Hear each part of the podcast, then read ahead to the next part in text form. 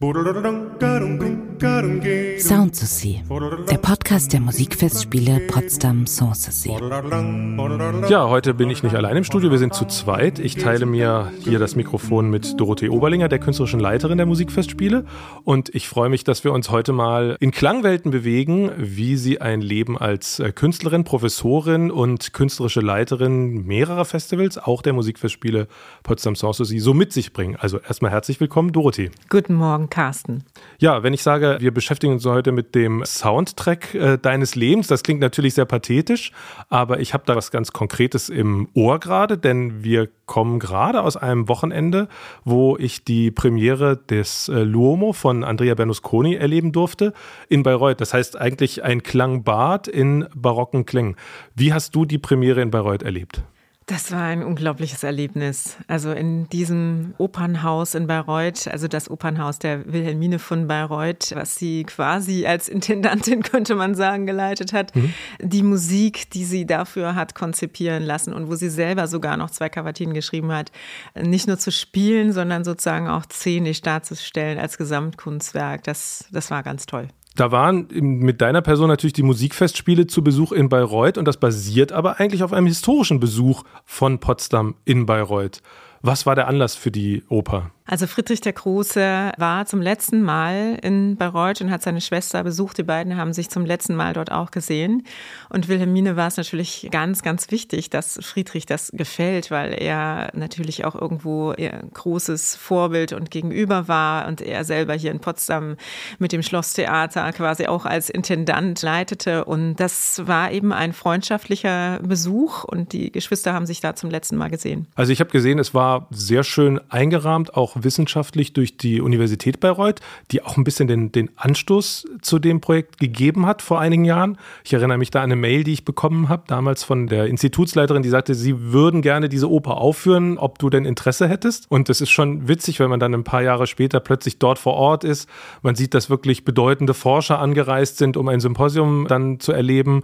Äh, äh Rundfunk ist da, Fernsehen ist da und ihr habt dieses irre Theater, ich kann es nicht anders sagen. Also es ist ja eigentlich ein Wunder, dass dieses für eine kurze Zeit nur gebaute Theater so komplett erhalten geblieben ist, mitten in der Stadt, diese Pracht und dann zu sehen, da wird etwas lebendig auf der Bühne. Mhm. Das war jetzt aber gar nicht so einfach. Erstmal siehst du nur Sachen auf dem Papier. Wann fängt das an, Klanggestalt zu bekommen und was für Schritte sind notwendig, wenn du so eine Oper wiederbelebst. Ja, also äh, wenn man jetzt erstmal nur in Anführungszeichen vom Klang und noch nicht von der visuellen Ebene und der theatralischen Umsetzung spricht, ist es jetzt ein langer Weg gewesen von den Abschriften, die ja nur erhalten sind, bis zu einer spielbaren Partitur. Die Universität Bayreuth hat uns da sehr geholfen. Also die haben uns äh, eben immer die, die Zwischenschritte der Partitur zukommen lassen, auch eben ihre Forschungsfragen uns geschickt. Wir haben das gemeinsam diskutiert und äh, das sind sehr fehlerhaft fehlerhafte Abschriften. Das heißt, es mussten sehr viele Entscheidungen äh, getroffen mhm. werden. Was sind Fehler? Was muss angeglichen werden? Wie sind die Artikulationen?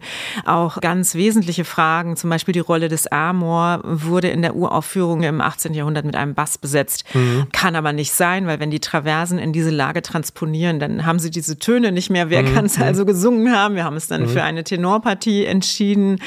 Also auch solche Entscheidungen und meine musikalische Assistentin Olga Wotz, die Cembalistin auch des Ensemble mhm. 1700, hat hier eine wahnsinnig tolle Arbeit auch mhm. geleistet, auch bei der Rekonstruktion des Basso Continuos. Sie musste auch ein Rezitativ, mhm. was verloren gegangen ist, noch äh, komponieren.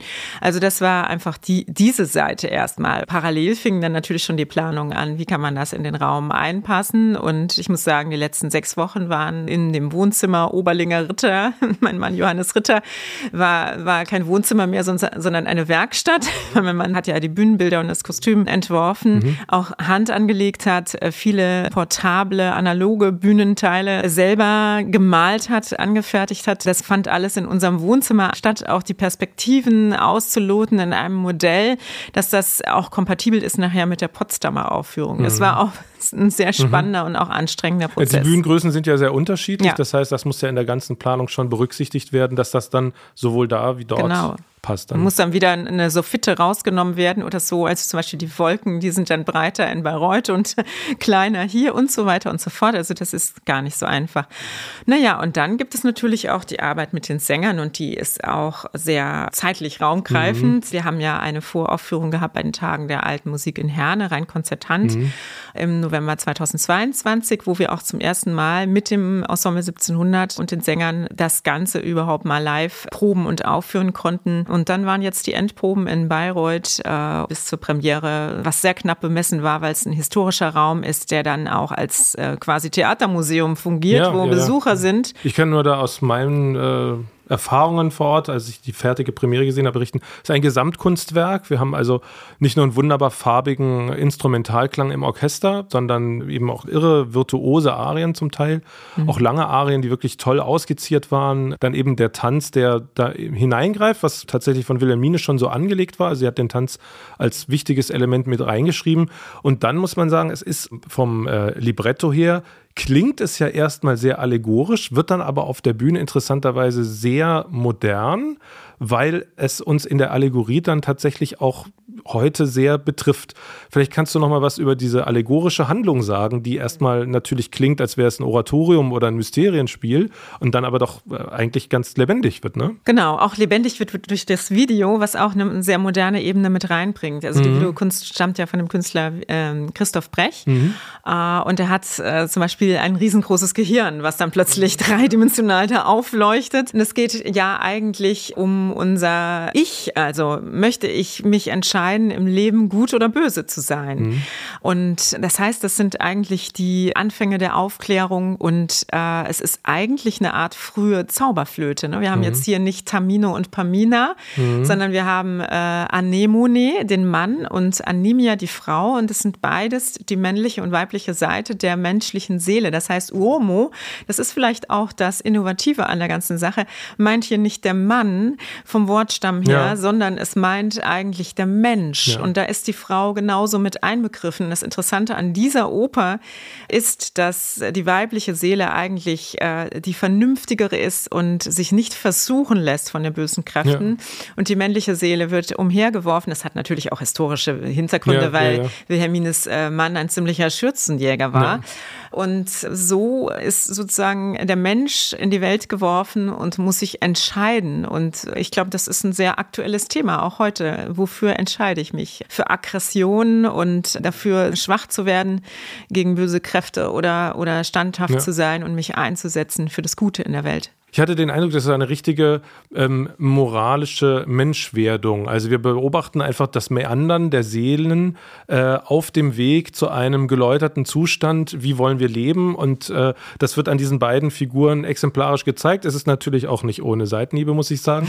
Als man, ähm, es wurde ja deutlich, dass der Mann das äh, deutlich verführbarere und schwächere und auch der, der Wollust, die auch tatsächlich verkörpert und gesungen wird, sehr mhm. schön gesungen wird, übrigens sehr verziert, sehr, sehr, also ich würde schon fast sagen, histrionisch gesungen ja, von üppig. Anna Herbst, sehr üppig gesungen, eine tolle ja, Rolle, toll. muss man, ja. das ist natürlich eine, eine Showrolle auch, ja. aber dass der Mann äh, sich, also er, er mehrere Abfahrten geboten bekommt, äh, doch sich wieder zum, zum Guten zu bekehren und dann feststellt, eigentlich ist es ihm viel zu anstrengend, es ist ja einfach viel schöner mit der Volusia in den Gärten zu spazieren, äh, genau. äh, statt diesen harten Weg äh, zur Ordnung dann zu nehmen. Wir haben immer gesagt, das ist so ein bisschen wie ein Alkoholiker, der immer sagt, also ab morgen trinke ich aber kein Glas mehr und dann kommt da so eine Unbeständigkeit um die Ecke und dann dann schwirrt er mit der dann sofort wieder ab. Komm, ein Schnäpschen geht dann noch. ist der Vorsatz dann schon wieder dahin. So ähnlich äh, war es mit Anemone, ja. genau. Wenn du solche Opernproben hast, das war ja gelinde gesagt eine sehr dichte Zeit. Hast du da neben den ganzen Proben überhaupt noch Platz für Musik in deinem Leben? Für andere Musik? Brauchst du sie vielleicht sogar als Kontrast oder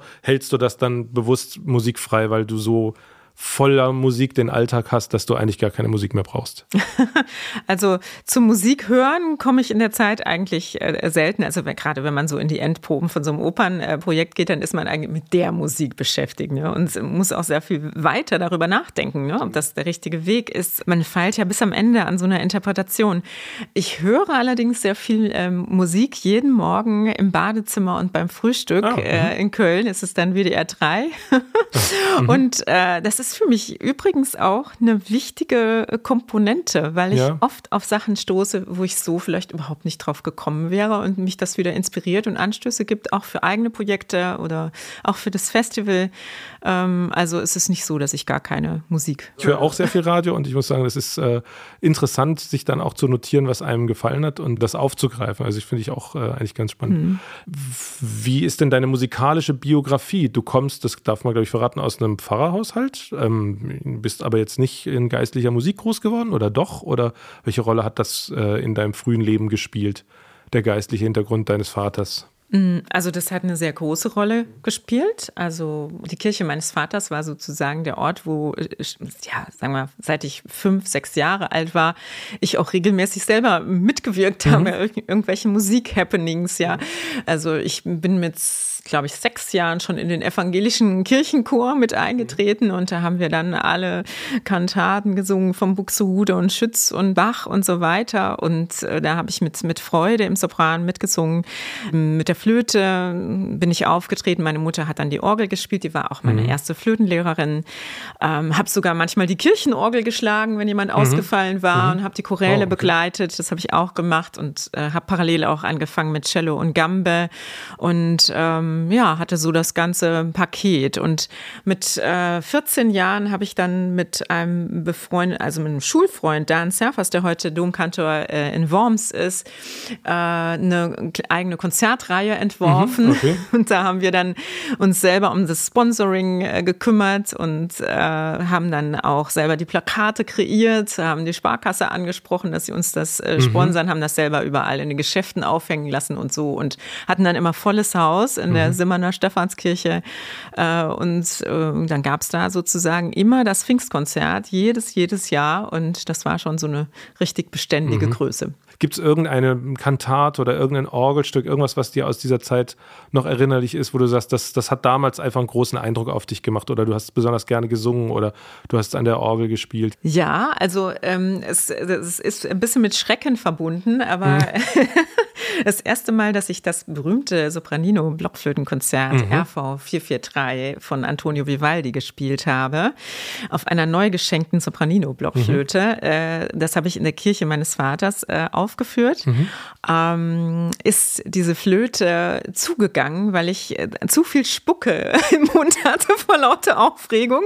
Und meine Mutter hatte glücklicherweise zwei Instrumente oh, gekauft. Das ja. andere lag auf dem Altar und ich musste dann mittendrin abbrechen und bin dann zum Altar gegangen. Äh, für mich hat sich das Jahre angefühlt und äh, bin dann mit der anderen Flöte zurückgekommen und habe dann weitergespielt. Das, das werde ich nie vergessen, diese Situation. Ein echter Schrecken. Dieses Konzert habe ich so oft mit so vielen Orchestern fragen, äh, überall auf großen und kleinen ja. Bühnen. Das ist also äh, wirklich ein Soundtrack meines Lebens ja. gespielt und da hat das alles seinen Anfang genommen. Als du jugendlich warst oder junge Frau, als es in Richtung Studium ging, gab es für dich nochmal so ein, so ein Ausscheren aus der klassischen Musikkultur, dass du gesagt hast, du hast da mal was ganz anderes gemacht oder dich mit anderen Klängen beschäftigt, ganz andere Musik reingelassen? Hattest du eine Pop- oder, oder Jazz- oder, oder Heavy-Metal-Biografie oder bist du immer der Klassik treu geblieben? Meine erste große Jugendliebe, die war äh, ein ganz großer Queen-Fan mhm. und äh, ich weiß auch, da existiert, glaube ich, sogar noch ein Foto davon, wie er auf meinem Kindergeburtstag war und mir diese LP äh, mit dem Album We Are the Champions äh, geschenkt hat. Und dann habe ich das immer rauf und runter gehört, diese LP. Und ich war dann auch jahrelang noch großer, großer Queen-Fan. Also das zum Beispiel. Aber ich habe auch diese ganzen Sachen gehört. Das ist ja wirklich ähm, heute gar nicht mehr up to date und war eigentlich auch vor meiner Zeit. Aber ich habe es trotzdem noch gehört in der Pubertät. Exception zum Beispiel äh, ist so eine niederländische Band äh, mit einem Sopran-Saxophonisten und ähm, Hammond-Orgel. Ist so ein bisschen wie Procol Harum oder so. Mhm, das ist, mhm. was ich auch ganz toll fand. Und äh, von Exception gibt es zum Beispiel eine Version von äh, der Air von Bach aus der ähm, dritten Orchestersuite in D-Dur, mhm. also berühmte Air. Das habe ich auch wirklich rauf und runter gehört. Übrigens, die äh, Stücke, über die wir heute sprechen, die tun wir natürlich auch in die Playlist. Die findet ihr mit dem Link in den Show Notes. Und äh, da könnt ihr sozusagen musikalisch nochmal nachhören, was heute hier alles so gestriffen wird. Hast du dann irgendwo nochmal einen Bruch gehabt, als du dann angefangen hast zu studieren? Ich stelle mir einfach vor, in dem Moment, wo Musik auch einen, beruflichen Aspekt bekommt, wird es natürlich auch Arbeit und gleichzeitig erlebe ich dich als jemand, der sich da so reinstürzt, dass ihm da eigentlich nur Energie zufließen zu, scheint. Äh, also ich habe nicht den Eindruck, dass bei dir die Batterien irgendwann mal am Tag äh, äh leer gehen, sondern äh, eigentlich äh, möchtest du dann abends noch was und noch was machen, weil, weil man merkt einfach, ähm, eigentlich gewinnst du eher Energie daraus. Wie würdest du dein Verhältnis zur Musik im beruflichen Sinne beschreiben? Ja, also das ist, das hast du schon sehr gut beschrieben, Carsten. Also das äh, kann man eigentlich so sagen, dass, dass mir das sehr viel Energie gibt. Und ich habe eigentlich, ja, auch mit der Gründung meines eigenen Ensembles dann 2002, das war dann kurz nach dem Studium des Ensembles 1700, auch meine Heimat gefunden, ne? dass mhm. man also eigene Projekte, von denen man träumt, wirklich verwirklichen kann und Gäste dazu nehmen kann, je nachdem das Ensemble so auch arrangieren kann, dass es passt.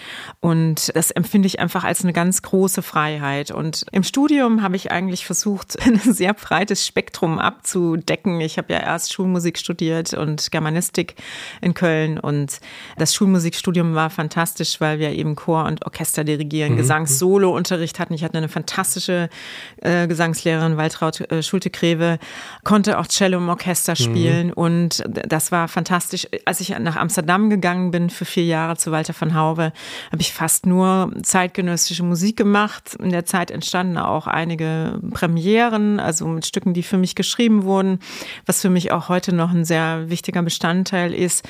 Und äh, als ich dann bei Petro Memelsdorf war in Mailand, ähm, habe ich mich mit ganz früher Musik beschäftigt, mhm, Asubtilior, mhm. Musik des Mittelalters, Estampin und so weiter. Und ähm, deswegen war meine erste CD, die ich rausgebracht habe, hieß Peripheries. Also da ging es mhm. wirklich um die Ränder der Musikgeschichte.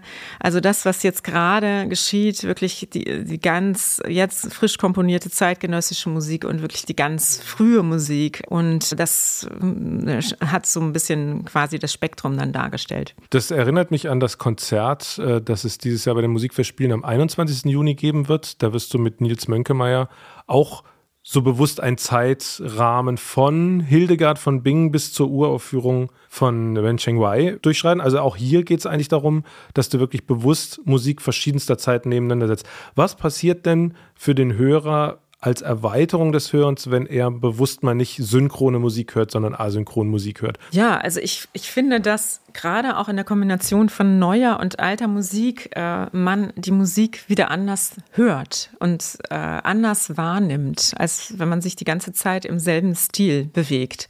Das kann gut sein, das kann aber auch schlecht sein. Es kommt, glaube ich, immer darauf an, wie äh, es gemacht ist und, und wie es zusammengeht. Das heißt, also hier muss man wirklich mit Fingerspitzengefühl ran angehen, dass das musikalisch funktioniert. Und äh, in dem Programm mit Nils haben wir ja zwei Werke von Constantia Gurzi, der griechischen Komponistin und Dirigentin, mit dabei. Äh, die äh, Werke, die für uns geschrieben sind, also für dieses Duo, weil es für das Duo Bratsch und Blockflöte ja überhaupt keine Musik gibt, also mhm. keine Originale. Und diese Musik ist einerseits zeitgenössisch, sie ist jetzt gerade entstanden und andererseits äh, bezieht sie sich wirklich auf die allerfrühesten Wurzeln der Musikausübung. Und äh, wir beginnen ja das Programm mit Musik von Hildegard von Bingen und dann geht es unmerklich in dieses erste Gurzi-Stück äh, Messages Between Trees über. Und du merkst erstmal gar nicht, dass du plötzlich in einer anderen Welt bist und, und schwupp bist du da. Und du merkst, äh, Gurzi bedient sich auch solcher Muster der Mystik und äh, bringt auch volkstümliche Töne mit ein und arbeitet mit den Klängen. Und es ist gar nicht so weit weg am Ende von der Hildegard. Und das, das macht dann erstmal am Anfang dieses Spektrum auf und dann äh, die Leute, habe ich so den Eindruck, öffnen ihre Herzen für das, was dann kommt. Also sind vielleicht neugieriger, weil Erwartungshaltung gleich von Anfang an gebrochen werden mhm. und es plötzlich darum geht, nicht mehr Musik einer bestimmten Zeit zu hören, sondern Musik zu hören. Ich habe dann auch gleich ähm, Irish Fiddle mit dabei. Es, das Programm hat ja eine riesen Bandbreite. Bach ist mit drin. Genau. Also das heißt, es geht wirklich darum, auch den musikalischen Kern dieser Stücke wahrzunehmen, unabhängig vom, vom zeitlichen Bezug. Genau. Und äh, zum Beispiel bei der Musik von Johann Sebastian Bach ist zum Teil, also wir haben ein Stück aufgenommen, es ist eigentlich eine Triosonate für äh, zwei Traversflöten Basso Continuo, was Bach selber dann nochmal arrangiert hat, auch als Sonate für Viola da Gamba, Obligates Cembalo. Da spielen wir plötzlich nur die beiden Oberstimmen, weil mhm. die Harmonie, die Bach dann komponiert hat in, im Basso Continuo, schon so mitschwingt in diesen beiden Stimmen und man das Stück eigentlich auch kennt. Das ist schon so im Kanon drin, dass wir gesagt haben, das ist auch interaktiv. Der Zuhörer muss jetzt sich selber mal den Bass sozusagen mhm. noch dazu denken. Also solche Experimente haben wir da mit dabei. Bach bringt mich gleich aufs nächste Konzert. Am 11. Juni wirst du noch mit Edin Karamasow ein Duo-Programm machen. Da seid ihr in der Ovid-Galerie äh, der Neuen Kammern. Das ist eigentlich, sagen wir mal, ein Kernprogramm alter Musik, könnte man sagen. Bach immer, er ist überzeitlich und trotzdem ist, steht er natürlich auch für alte Musik. Ähm, es geht im Rahmen von Freunden, wir haben ja das Thema in Freundschaft, um Musikerbezüge von Bach zu Kollegen seiner Zeit, die er kennengelernt hat. Du mit Bach in der Ovid-Galerie, das ist für mich so, so ähm, sagen wir mal, Kernbestand auch der Musikfestspiele und ihrer DNA. Da sind wir vielleicht auch bei deiner Rolle als Intendantin. Was bedeutet es für dich, in so einem Raum aus der friedrichshanischen Zeit Bach zu spielen heute und Programm für das Publikum der Festspiele zu machen. Also die Ovid-Galerie ist einfach schon so anregend durch äh, diese Applikationen an den Wänden, wo man die ganzen Metamorphosen dann sehen kann und man hört die Musik dazu und stellt dann ja fast theatralische Bezüge vielleicht her. Und das ist ja so. Die barocken Komponisten haben vielleicht in der Instrumentalmusik keine Worte vertont, aber sie haben ganz bestimmt Affekte und Situationen und vielleicht auch äh, antike äh, Mythen und Bilder mhm. im Kopf mhm. gehabt, wenn sie sowas äh, äh, komponiert haben. Ne? Ja. Und deswegen finde ich, passt so ein Bach-Programm wunderbar dahin und die Künste verschmelzen hier. Mhm. Also die Architektur des Raumes, die Geschichten, die hier erzählt werden in diesen kleinen Skulpturen, die Akustik, die hervorragend ist für die Flöte. Friedrich hat ja hier auch musiziert mit seiner Traversflöte. Äh, und es ist eine ganz kleine Besetzung, die kleinste Besetzung von Kammermusik überhaupt. Also der Kern der Kammermusik, was eben trägt äh, mhm. in so einem Raum. Ne? Und äh, das ist natürlich ganz toll. Mit Edin Karamasow, das ist eine lange Freundschaft, die uns verbindet, äh, ist über eine Freundschaft entstanden von mhm. Edin mit äh, auf der einen Seite Andreas Scholl. Äh, die beiden äh, spielen seit vielen, vielen Jahren mhm. miteinander und auf der anderen Seite spielt Edin auch mit Sting den ich auch persönlich kennenlernen durfte. Mhm. Ich habe auf seinem Geburtstag mal musiziert. Ich war sozusagen Geburtstagsgeschenk an ihn mit alter Musik. Mhm. Und ähm, ja, es ist einfach ein Urmusiker, der mir sehr viel Inspiration gibt mit der Art, wie er einen Bass gestaltet, dass man so dynamisch auf einer Laute spielen kann, wenn er manchmal nur eine Stimme spielt. Aber wie er die vom Timing gestaltet und welchen Kosmos das hat an Dynamik, das ist einfach unglaublich. Jetzt haben wir von der Wirkung von Musik gesprochen, die man ja weitergibt. Äh, und da meine ich jetzt nicht nur das Publikum, sondern auch an Studenten weitergibt. Jetzt bist du auch Professorin am Mozarteum und wie ich gesehen habe, wenn das noch aktuell ist, auch für das Departement Neue Musik bist mhm. du auch beschäftigt? Stellvertretende Institutsleiter. Was ja nochmal zeigt, dass du sozusagen äh, mhm. bewusst auch über die Stile hinweg, über die Genres hinweg äh, dich musikalisch äh, beschäftigst. Was zeichnet deine Tätigkeit als Professorin aus? Was bringt es dir? Was erlebst du als, als sozusagen Resonanz zusammen mit deinen Studierenden, äh, wenn du Unterricht gibst? Was ist das für eine Art des Musikmachens? Ja, das ist eine ganz äh, wichtige Komponente für mich, am Puls der Zeit zu bleiben und einmal sozusagen die Jugend mitzuerleben, mhm. den Spirit sozusagen, mhm. der sich ja auch über die Jahre, Jahrzehnte, muss man sagen, seit 2003 bin ich Hochschullehrerin, sich verändert hat vielleicht auch irgendwo. Und dann natürlich auch die verschiedenen Nationalitäten, ne? mhm. also mhm. auch äh, mit welchem Background die Studierenden kommen. Die kommen ja wirklich von überall her, aus aller Welt, aus Australien, aus Taiwan, aus Japan, ähm, aus Korea, äh, von überall in Europa. Das ist einfach toll, wenn die sich dann dort äh, und wir haben auch immer einen sehr engen Zusammenhalt in der Klasse. Also es gibt viele Aktivitäten, dass wir auch zusammen kochen, zusammen essen, äh, Abende gestalten, äh, offene Tage gestalten, wo, wo man sich wie in so einer Masterclass gegenseitig vorspielt und diskutiert, dass nicht nur der Einzelunterricht äh, hinter Schloss mhm. und Riegel stattfindet. Ja. Und das ist eben eine wichtige Sache, dass man auch Mentor ist von, von Bühnenauftritt, äh, von Konzeption, mhm. von Programmen, von der Frage, wo will ich mich hin, was äh, ist sozusagen der, der, Edelstein, an dem ich jetzt hier gerade schleife. Mhm. Welche davon begleiten dich vielleicht noch jetzt in deiner Arbeit? Welche sind noch Teil deiner Biografie geblieben? Äh, von wem könntest du erzählen? Also viele, viele, muss man sagen. Den Kontakt halte ich äh, sehr rege. Und ähm, ja, um ein paar Beispiele zu nennen, also zum Beispiel Maximilian Vollbers ähm, ist ja in unserer Telemann-Oper aufgetreten äh, als äh, fliegender Cupido. Am Himmel wurde mhm. er sozusagen gelenkt ja, durch ja, das Schlosstheater und musste da Flöte spielen. Das gibt es auf einer Aufnahme von unserer Telemann-Oper Pastorelle mhm. Musik hier in der Produktion der Musikfestspiele Potsdam. Kann man sich anhören. Mhm. Der hat auch einen tollen Preis gewonnen, muss man sagen. Ne? Genau, der, der hat den ersten Preis gewonnen vom Deutschen Musikwettbewerb ja. und ähm, hat dann auch daraufhin eine Solo-CD aufgenommen, die unglaublich mhm. gut besprochen war.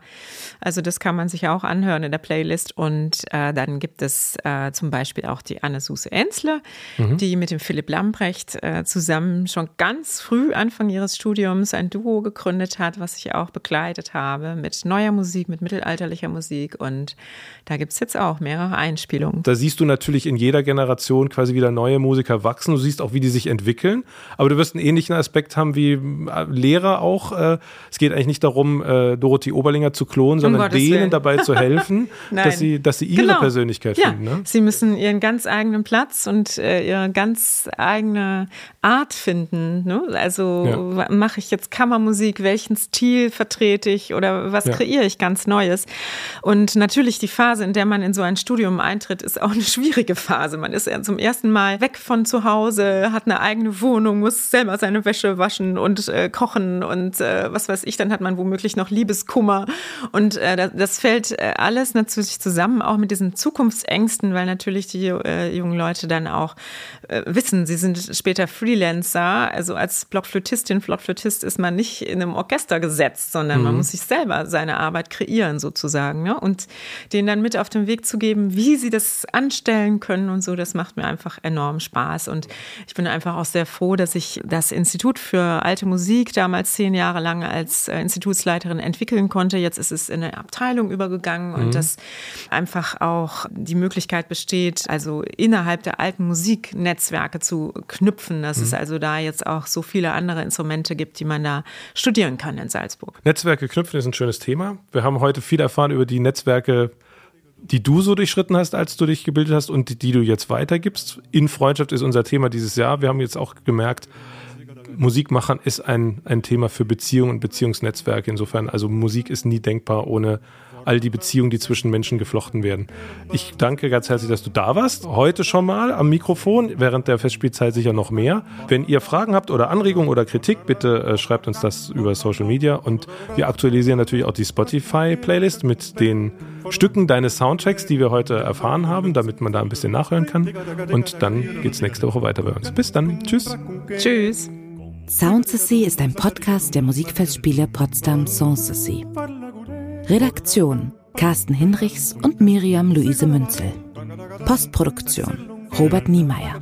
Online-Redaktion Genia Börner-Hoffmann und Johannes Kleemeyer. Informationen zum Festspielprogramm gibt es unter musikfestspiele-potsdam.de.